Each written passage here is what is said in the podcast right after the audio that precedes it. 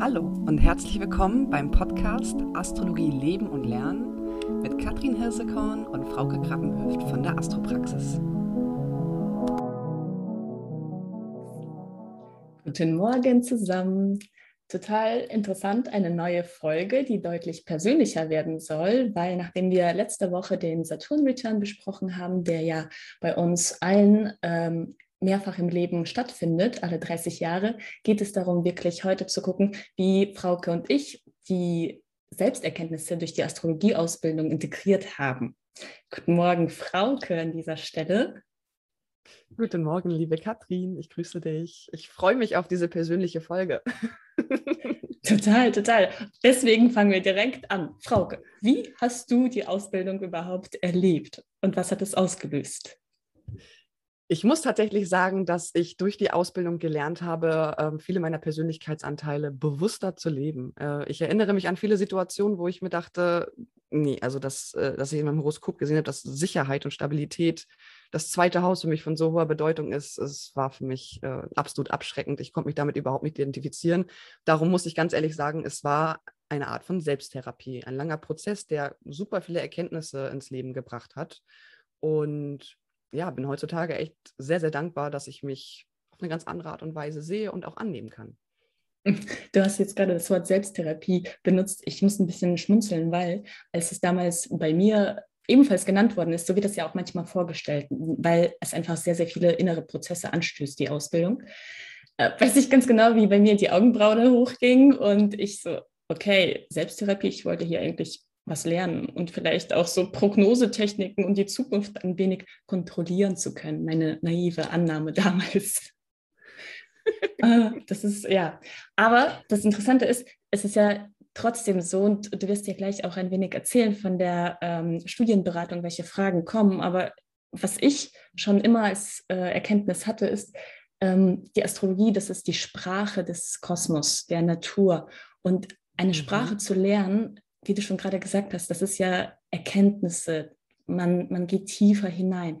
Die Sprache der Natur bedeutet nicht nur ein Buch zu haben, wie so ein Wörterbuch, Englisch, Deutsch, und äh, übersetzen zu können, Wort für Wort, sondern es geht darum, das Verständnis zu haben, die Zusammenhänge und Step by Step ins Leben zu integrieren und letztendlich auch zu lernen, ähm, richtig zu deuten, indem wir Muster erkennen und auch von Wissen über Erkenntnisse zu Weisheit führen?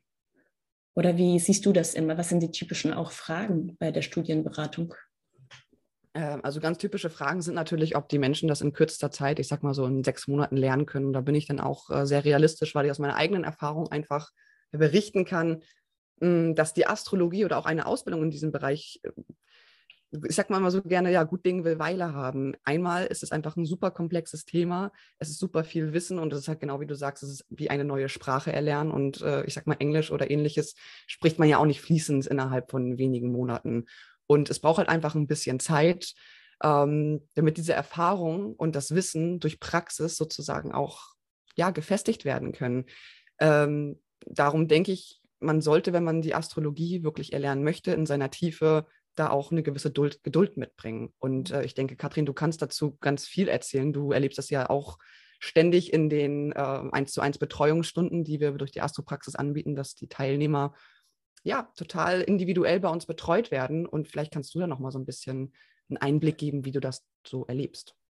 Im Tutorium, das ist wirklich eine schöne ähm, Frage, weil im Tutorium haben wir eine bis zwei Stunden pro Monat, kommt darauf an, wie äh, die Schüler das Ganze auswählen, für sich den Lernrhythmus bestimmen. Und ähm, ich begleite die Schüler bei eigentlich Wissensaneignung. Tatsächlich ist es aber so, dass es wirklich Erkenntnisprozesse sind. Äh, wir besprechen, wie das Ganze im Leben integriert wird, was es bedeutet. Wir gehen auch manchmal zurück in dem eigenen Leben und schauen uns die Konstellationen an. Tatsächlich ist es auch interessant zu beobachten, nicht was damals passiert ist, sondern was war eigentlich die Aufgabe in einem bestimmten Zeitpunkt im Leben zu lernen.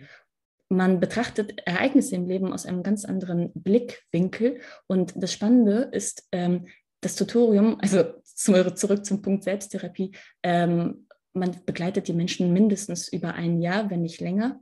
Und es passiert einfach so viel Die Schüler wachsen innerlich, aber egal was in der Zeit passiert, und das passiert meistens sehr viel, ähm, sie haben wirklich feste Strukturen oder auch Halt durch die Astrologie, weil alles einfach erklärbarer wird. Und das ist ja immer so ein Wunsch, das Ganze wenigstens nicht komplett ausgeliefert zu sein, sondern voller Vertrauen sich hinzugeben.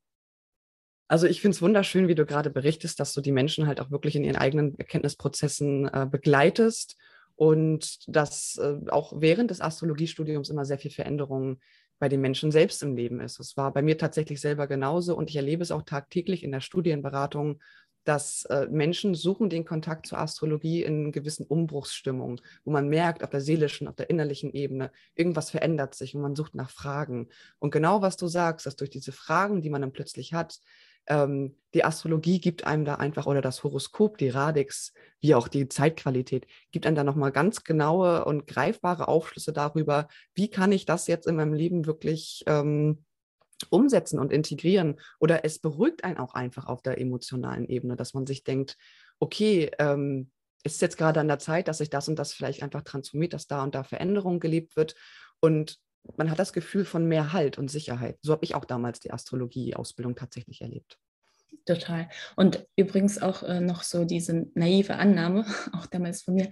Es ist äh, nicht nur so, dass wir in einem Workshop die Astrologie äh, erlernen können, sondern vielleicht wird man da einen Einblick überhaupt bekommen, wie die Radix aufgebaut ist. Es ist ja nicht nur so, dass wir ein Planet haben in einem Zeichen, sondern was schon die äh, wenigen am Anfang kennen, gibt es noch die zwölf Häuser. Das sind die Lebensbereiche. Das heißt, eigentlich ist der Start immer mit der Basis, wer, das ist unser Persönlichkeitsanteil, zehn Gestirne, danach ähm, wie, wie möchte dieser Planet, dieser Persönlichkeitsanteil gelebt werden und wo, in welchem Lebensbereich.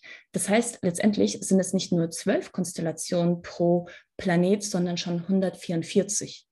Und 144 mal zehn Planeten Persönlichkeitsanteile sind wir schon bei über 14.000 Konstellationen. Und wenn wir noch die Aspekte dazu nehmen, ich will euch nur verdeutlichen, wie, wie intensiv es letztendlich ist und nur ein Wörterbuch zu benutzen, hilft da nicht, sondern es ist so dieses Verständnis dafür und das, das Verständnis für diese Symbolsprache. Bevor ich jetzt zu theoretisch werde, liebe Frauke, jetzt kommen wir zu den persönlichen Erkenntnissen. Ähm, du hattest ja schon gesagt, dass bei dir sehr, sehr viel auch transformiert worden ist und ähm, sehr viele Denkprozesse angestoßen worden sind in der Ausbildung. Magst du was davon erzählen? Ja, selbstverständlich. Ähm, ich habe meine Sonne ja im Wassermann in Konjunktion mit Saturn und Merkur im zweiten Haus. Und ich erinnere mich noch ganz, ganz, ganz genau an das einer der ersten Seminare bei Helen Fritsch, wo wir dann mein Horoskop gemeinsam besprochen haben und es gesagt wurde, dass Sicherheit und finanzielle Absicherung für mich total wichtig sind. Ähm, es stieß bei mir auf totale Ablehnung, auf absolute Resistenz. Und da habe ich mich genau gemerkt, okay, irgendwas stimmt hier nicht, dass mir das so sauer aufstößt. Und habe dann gemerkt, dass ich mich mit diesem Fakt, dass ich ein sicherheitsorientierter Mensch bin, auch irgendwo anfreunden muss. Und diese freiheitliche Wassermann-Energie zusammen mit, ähm, ja, mit der Sicherheit, mit dem Stabilitätsbedürfnis in Einklang bringen muss. Und ähm, ich habe schon erkannt, dass ich verantwortungsbewusst bin, ne? diese typische Saturn-Energie. Ich habe auch gemerkt, dass ich auf jeden Fall streng mit mir selber bin. Ich habe Fehler bei mir selber gesucht äh, habe viel zu viel vergeben im Allgemeinen, habe dann auch tatsächlich erleben dürfen, dass durch solch eine Konstellation man eventuell, oder ich habe es tatsächlich erlebt, problematische Männer anzieht und äh, das Bedürfnis auslebt, diesen zu helfen. Das ist halt auch nochmal so eine Konstellation mit Mars im Krebs, äh, im Bereich der Partnerschaft. Und ich muss tatsächlich erzählen in allererster Linie, dass es mich ganz stark in Richtung Selbstannahme gebracht hat, dass ich gelernt habe, gesunde Grenzen zu setzen und auch äh, gerade auf der partnerschaftlichen Ebene oder auch in anderen Lebensbereichen, auch was das Thema finanzielle Absicherung betrifft, ein ganz neues Weltbild zu erkennen und einfach ähm, ja dadurch auch viel in meinem Leben zu verändern. Was letzten Endes der ganz, ganz, ganz ausschlaggebende Punkt war, ist, dass ich äh, durch diese Erkenntnisprozesse, durch die Konstellation und durch das Verständnis, was dadurch entstanden ist, ähm, verstanden habe, ich muss diesen Energien, die in mir sind, einen gewissen Kanal geben. Und ich denke, das kennst du auch, Katrin. Ähm, kennst du aus deinem, oder hast du da irgendwelche Herausforderungen bisher ähm, feststellen können oder was hast du da sehr viel mitgenommen, so an Erfahrung?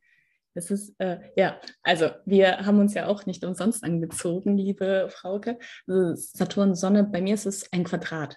Und Sonne ist ja im Endeffekt unser innerster Wesenskern und bei mir ist die Sonne im Widder und Saturn im Steinbock. Und Saturn hat mir schon in der letzten Podcast-Folge ähm, erwähnt, ist ja so dieser ernste Persönlichkeitsanteil in uns für Verantwortung, Disziplin, Regeln. Besonders auch im Steinbock ähm, ist man ja eher so strukturorientiert. Und mit der Widdersonne ist man äh, der innere Wesenskern ist ja eigentlich so ein bisschen Pionier, nach vorne gehen, jetzt in den Kampf, sofort, Ungeduld.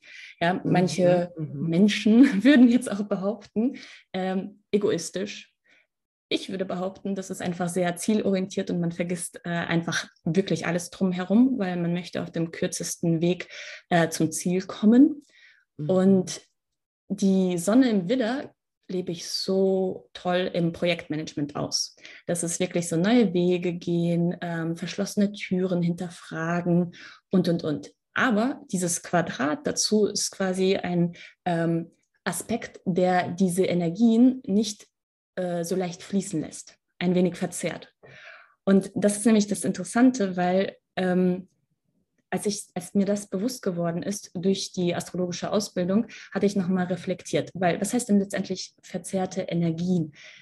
Wenn die Sonne so im Widder nach vorne möchte und auf einmal Saturn im Steinbock aber ständig hinterfragt, hast du das bedacht? Äh, bist du gut genug? Ja, das sind so die, ja. diese typischen Fragen von Selbstvertrauen, äh, Selbstwert, mhm. auch bis hin zu, nee, nee, nee, lass uns noch zehnmal alles prüfen, absichern. Wenn ich aber komplett in die Absicherung gehe, spüre ich überhaupt nicht mehr meine Sonne. Ich bin dann nicht mehr ich. Mhm. Aber wenn ich komplett in meine Sonne gehe, äh, kommt da so eine gewisse Angst raus.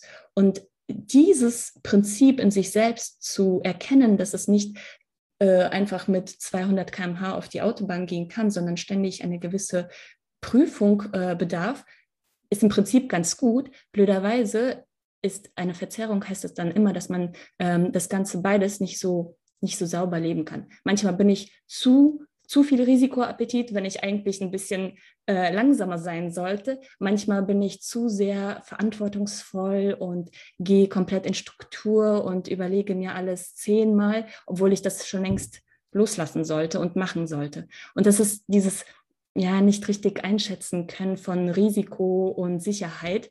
Das ist so ein Dauerthema. Und noch interessanter ist es, wenn man glaubt, ah, jetzt, jetzt habe ich jetzt weiß ich, wie das geht. Kommt etwas Neues im Leben und man erkennt diese verzerrte Energie auf einer anderen Ebene wieder.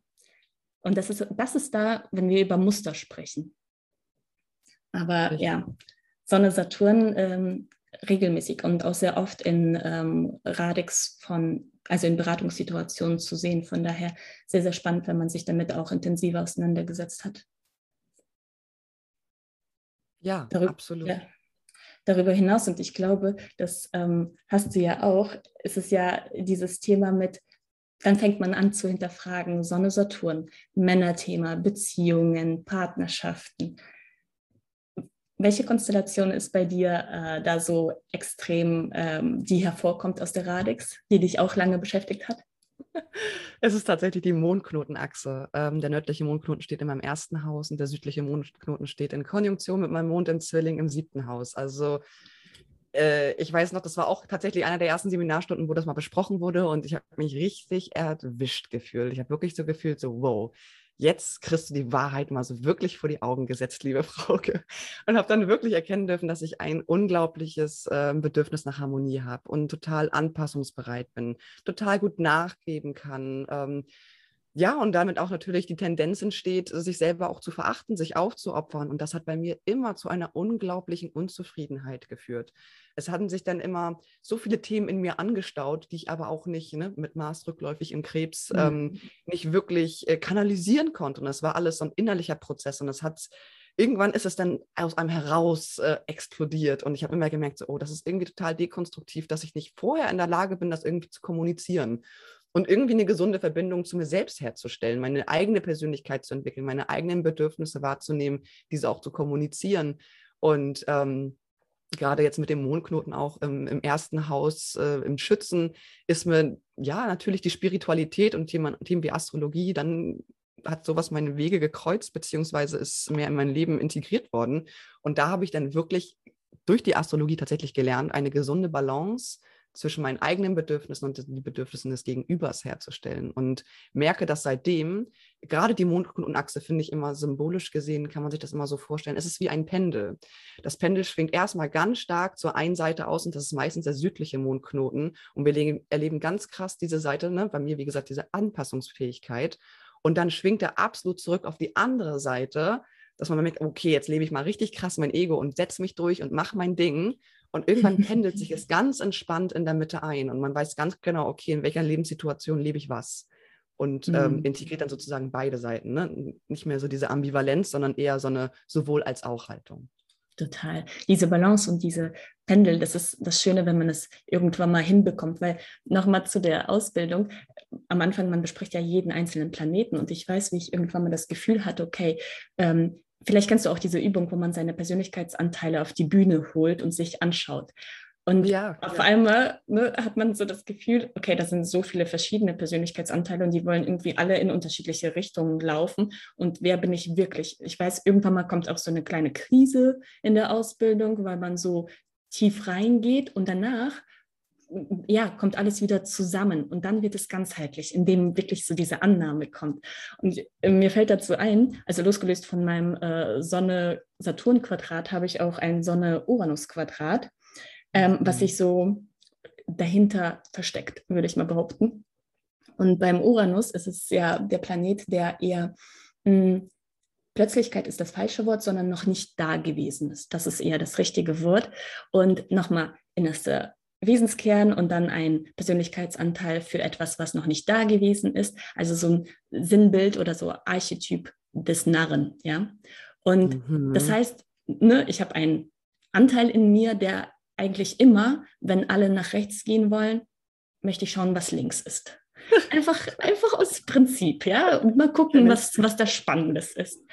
Und das ist, das ist wirklich äh, manchmal auch nicht schön. Jedenfalls ähm, das ist aber auch der Gedanke, wenn man dann plötzlich so eine Saturn-Quadrat hat, dann ist es so wie, yay, lass uns ausbrechen, lass uns das machen. Und dann geht man total da rein und plötzlich kommt sowas wie, oh je, aber was denken die anderen? Ne? Selbstwertthema. oh mein Gott, dies, ja, diese Energien zu integrieren, ähm, hat mich auch sehr viel Zeit gekostet. Aber gleichzeitig diese Energien nicht zu leben, tut viel mehr weh. Das habe ich auch verstanden. Ja. Ja, ja. Und ja, und das sind so die Gedanken und genauso auch um, ähm, ein anderes Beispiel, was äh, sehr oft Menschen haben, Merkur in Fischen. Das mhm. ist eine wahnsinnig bildhafte Sprache. Und man sagt nach der klassischen Astrologie, dass ja Merkur in Fischen eher im Exil ist. Mhm. Weil ne, der Kommunikationsplanet möchte ja eigentlich sprechen, analysieren, denken, vernetzen, super strukturiert sein. Und Fische sehen einfach Ganzheitlichkeit. Ja, das ist so den Wald sehen und nicht die einzelnen Bäume. Und früher dachte ich so, was, was heißt das denn? Also, ne, ich habe auch meinen äh, südlichen Mondknoten in Jungfrau. Ich weiß, ich kann strukturieren, aber was heißt das denn? Und dann ist mir klar geworden, ich kann eigentlich nicht wirklich ähm, strukturiert kommunizieren, beziehungsweise ich brauche wahnsinnig viel Energie dafür. Mhm. Und was ich aber ganz gut kann, ist ähm, direkt die Emotionen, die Schwingungen in einem Raum wahrzunehmen oder die Gefühle wahrzugeben. Wenn ich zum Beispiel einen Film anschaue, dann würde ich direkt sagen, oh, sie war traurig, um, ne, sie, ne, jegliche Gefühlswelten kann ich wiedergeben, aber ich kann überhaupt nicht sagen, in welcher Reihenfolge das stattgefunden hat. Mhm. Und das ist super spannend, weil in, bei mir ist der Merkur in Fischen im siebten Haus. Das heißt, in Zweierkonstellationen, also Gesprächen und Beratungssituationen, kann ich direkt so in, in, in, das Feld von dem Gegenüber eintauchen und auch die Gefühle wirklich so wahrnehmen und zuvorkommend sein, bis Schattenseite ich überhaupt nicht mehr weiß, wo ich bin. Das heißt, ich kann mich sehr, sehr schwer abgrenzen, um nochmal zu deinem Punkt zu kommen, äh, Mundknotenachse 1,7. Das war auch ein großes Learning von mir zu verstehen, wo sind denn eigentlich meine Grenzen und wo fängt der Gegenüber an und wo schwinge ich mit und wo sollte ich wieder mich fragen, okay, was fühle ich eigentlich? Fühle ich das überhaupt oder bin ich jetzt gerade mit dem anderen mitgegangen? Und es war so dieses Ich werde Prozess, ähm, der anscheinend deutlich später im Leben bei mir stattgefunden hat. Mhm.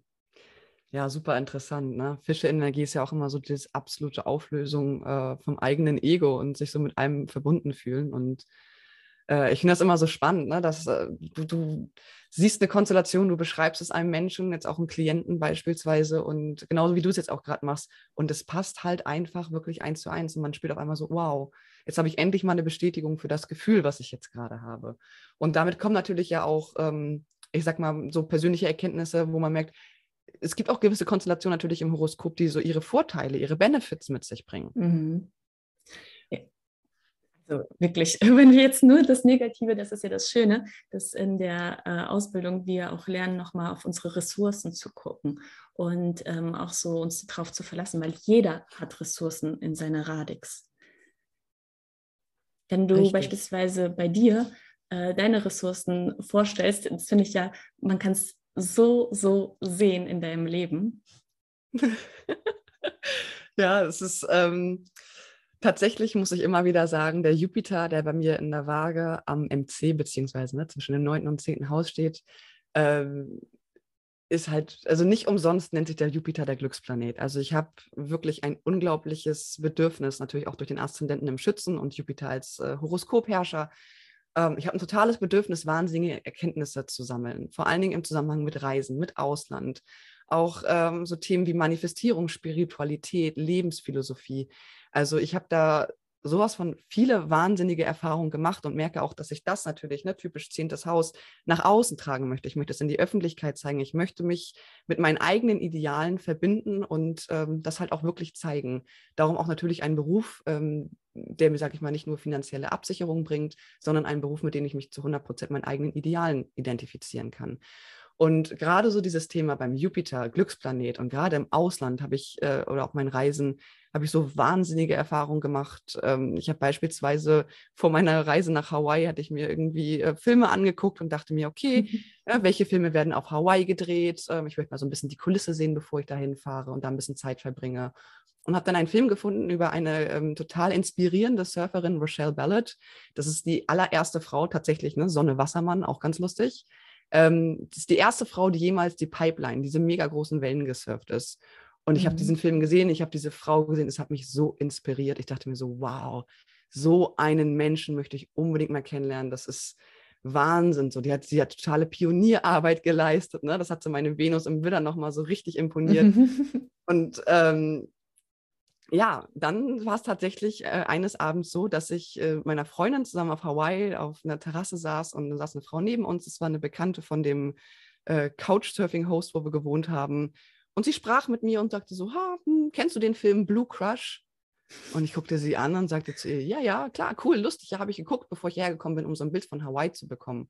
Und sie sagte zu mir so, ja, ich bin Rochelle Ballard, die Frau, um die es, äh, also über Nein. dieser Film gedreht wird. Nein. Und ich stand in dem Moment da und dachte mir, das ist der Wahnsinn, das ist der Wahnsinn. Und ich, äh, ich könnte von solchen Stories echt, äh, ich könnte wahrscheinlich darüber tatsächlich mittlerweile ein Buch schreiben. Ich habe so wahnsinnige Erfahrungen gemacht mit Manifestierung, mit äh, ich möchte gerne etwas und habe dann einfach so aus Absurdität schon wieder losgelassen. Und dann kam es halt wirklich zu irgendeinem dummen Zufall.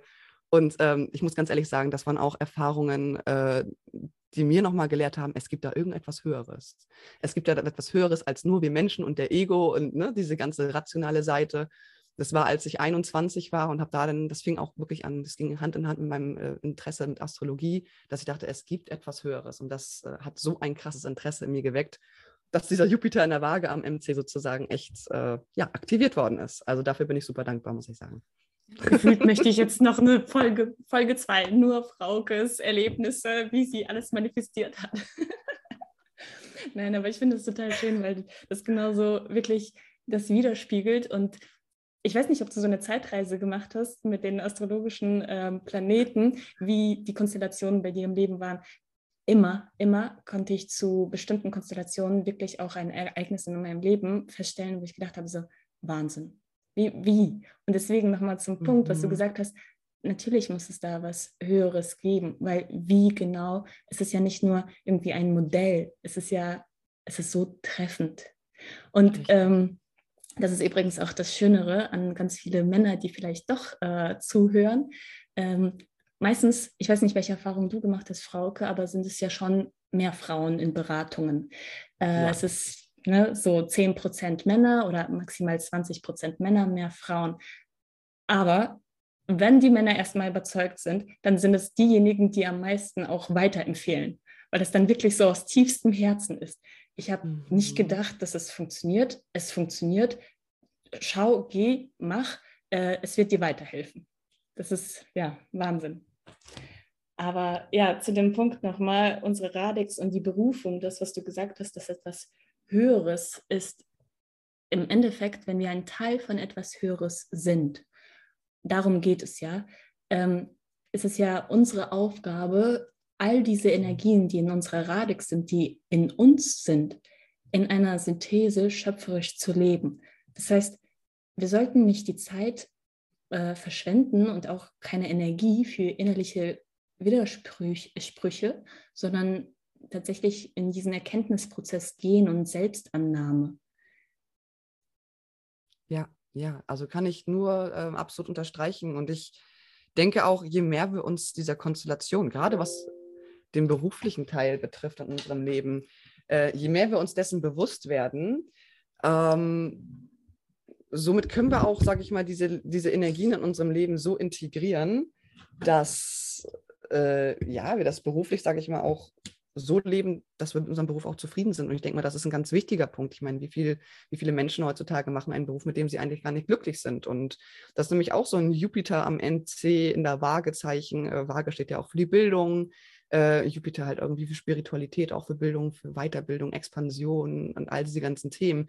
Und ich fand es so lustig, als ich dann wirklich tatsächlich angefangen habe, in der Astropraxis zu arbeiten, dachte mir so, wow, ähm, das passt ja total gut, ne? Thema Beratung, ne? Waage, dieses Zwischenmenschliche und habe wirklich gemerkt, als ich ähm, diese sinnbildliche Jupiter-Waage am MC-Energie integriert habe in meinem Leben, dass ich erstmalig gesagt habe, okay, ich stehe jetzt gerne auf äh, und arbeite. Ich sehe Arbeit eigentlich gar nicht mehr als Arbeit an. Es ist an sich äh, wie Leidenschaft zum Hobby machen und ja, es fühlt sich halt einfach super, super gut an und dementsprechend äh, empfehle ich den Menschen auch immer und immer wieder, sich über die eigenen beruflichen äh, Bedürfnisse bewusst zu werden und diese auch einfach umzusetzen und den Mut zu haben. Ähm, weil wir sind, wir, wir verbringen so viel Zeit mit, äh, mit unserem Job, mit unserer Arbeit und es, es hat einfach, es hat keinen Sinn, etwas zu machen, was uns keinen Spaß macht. Und darum mag ich halt auch so gern durch die Studienberatung in der Astropraxis Leute gern dazu mobilisieren, genau diese Erkenntnisse, Prozesse auch zu durchlaufen, für sich zu sehen, was brauche ich, um glücklich zu sein, um mich selber mehr anzunehmen, um zufrieden zu sein. Mhm. Im Endeffekt ähm, die Radix in sein Leben zu integrieren, es kann ja auch Step by Step erfolgen. Man muss ja nicht direkt irgendwie seinen Job aufgeben, sondern viel wichtiger ist es, die Energien auch zu leben und auch zu hinterfragen. Vielleicht kann man das im Hobby ja. ne, und, ähm, einfügen oder äh, in der Partnerschaft bestimmte Themen nochmal ansprechen und und und. Das heißt wirklich so dieses äh, immer mehr zu dem werden, was deine Radix dir auch sagt, was deine Energien sind. Ähm, mhm. Ich glaube, das gibt uns insgesamt so eine ja, so eine Verwurzelung und so einen inneren Halt, sodass wir auch im Sturm des Lebens tatsächlich viel mehr bei uns bleiben können und viel mehr Gelassenheit und Ruhe reinkommt, weil es ja, ja, also ich kann für mich persönlich sagen, es hat mir wirklich nicht die Kontrolle über mein Leben gegeben. Nein, genau was anderes, nämlich diese Erkenntnis, dass ich viel mehr weiß, wer ich bin und egal was passiert, es alles gut wird. Und das ist keine Kontrolle, sondern das ist Hingabe. Richtig, richtig. Finde ich super schön, dass du das sagst, weil mit dieser Hingabe halt äh, Hand in Hand geht, diese Annahme für sich selbst. Und ich ähm, merke halt einfach bei mir selber, dass je mehr ich mich angenommen habe, je mehr ich mich jetzt akzeptiere, wie ich bin und auch jetzt gerade in partnerschaftlichen Fragen von Anfang an mein wahres Gesicht zeige, von Anfang an zeige, was mir wichtig ist, desto authentischer bin ich einfach. Und das spüren halt auch andere Menschen. Und dann ergeben sich auch ganz andere Dinge im Leben, wenn man einfach sagt, okay, ich bin so und so, ich bin vielleicht ein bisschen außergewöhnlich oder ne, ich bin so und so, aber das ist so dieses ähm, sich bewusst werden, inwiefern die Selbstannahme zu viel mehr ja, Authentizität sozusagen führt und gleichzeitig zu einer viel ausgeprägteren Zufriedenheit in sich selbst. Und es ist ja einfach die innere Zufriedenheit, wonach wir Menschen uns einfach alle sehen. Wir werden nie diese innere Zufriedenheit durch externe Faktoren komplett ähm, kompensieren können. Und genau das hat die Astrologie oder das Astrologiestudium oder Ausbildung bei mir auch auf jeden Fall ausgelöst, das ganz ehrlich zu erkennen. Hm. Vielen, vielen Dank, äh, dass du dieses Beispiel von der Manifest Manifestation auch äh, gerade gesagt hast. Das ist wirklich sehr inspirierend und hat mich nochmal so bewegt, äh, ja, an viel nicht in, in Rahmen zu denken, sondern an in Möglichkeiten zu denken. Von daher danke, danke, danke für diese schöne Folge. Und ähm, ein kleiner Ausblick auf die nächsten Folgen. Es geht ja langsam Richtung Jahresende zu, 2021. Wir haben natürlich noch ein paar Wochen vor uns. Aber was Frauke und ich uns überlegt haben, ist, ähm, die, die Konstellation von 2022 anzuschauen. Und da könnt ihr uns auch gerne zuschicken, Vorschläge, was ihr beleuchtet haben möchtet. Wir haben für uns, uns schon was Tolles ausgesucht. Frauke, sollen wir es verraten? Ähm, vielleicht für die nächste Folge. ja. Ähm, genau, es ist ja so, dass der Jupiter, der jetzt äh, lange Zeit im Wassermann war, wo er sich tatsächlich nicht so viel freit, weil der Jupiter braucht ein bisschen Halt. Der hat gewisse Ideale, der hat Moralvorstellungen. Der ist jetzt seit langer Zeit im Wassermann, da ist er allerdings ein bisschen zu frei. Und der wandert jetzt ähm, Ende des Jahres in die Fische. Und da steht er sozusagen nach der klassischen Astrologie in seiner Erhöhung, also der, Entschuldigung, im Domizil. Er fühlt sich da halt super, super, super wohl. Er kann sich da bestens entfalten und gerade Themen wie Spiritualität, ähm, Erkenntnisse, all das, was wir jetzt auch schon im Podcast ein bisschen unserer persönlichen Erfahrung angeschnitten haben, wird diese Konstellation im kollektiven Feld auf jeden Fall nochmal äh, ja, in den Gang bringen, beziehungsweise viele schöne Sachen mit sich bringen, da bin ich mir ganz sicher, für viele Menschen da draußen. Sehr schön. Dann freuen wir uns auf die Folge und ähm, sagen bis zum nächsten Mal. Schönes Wochenende.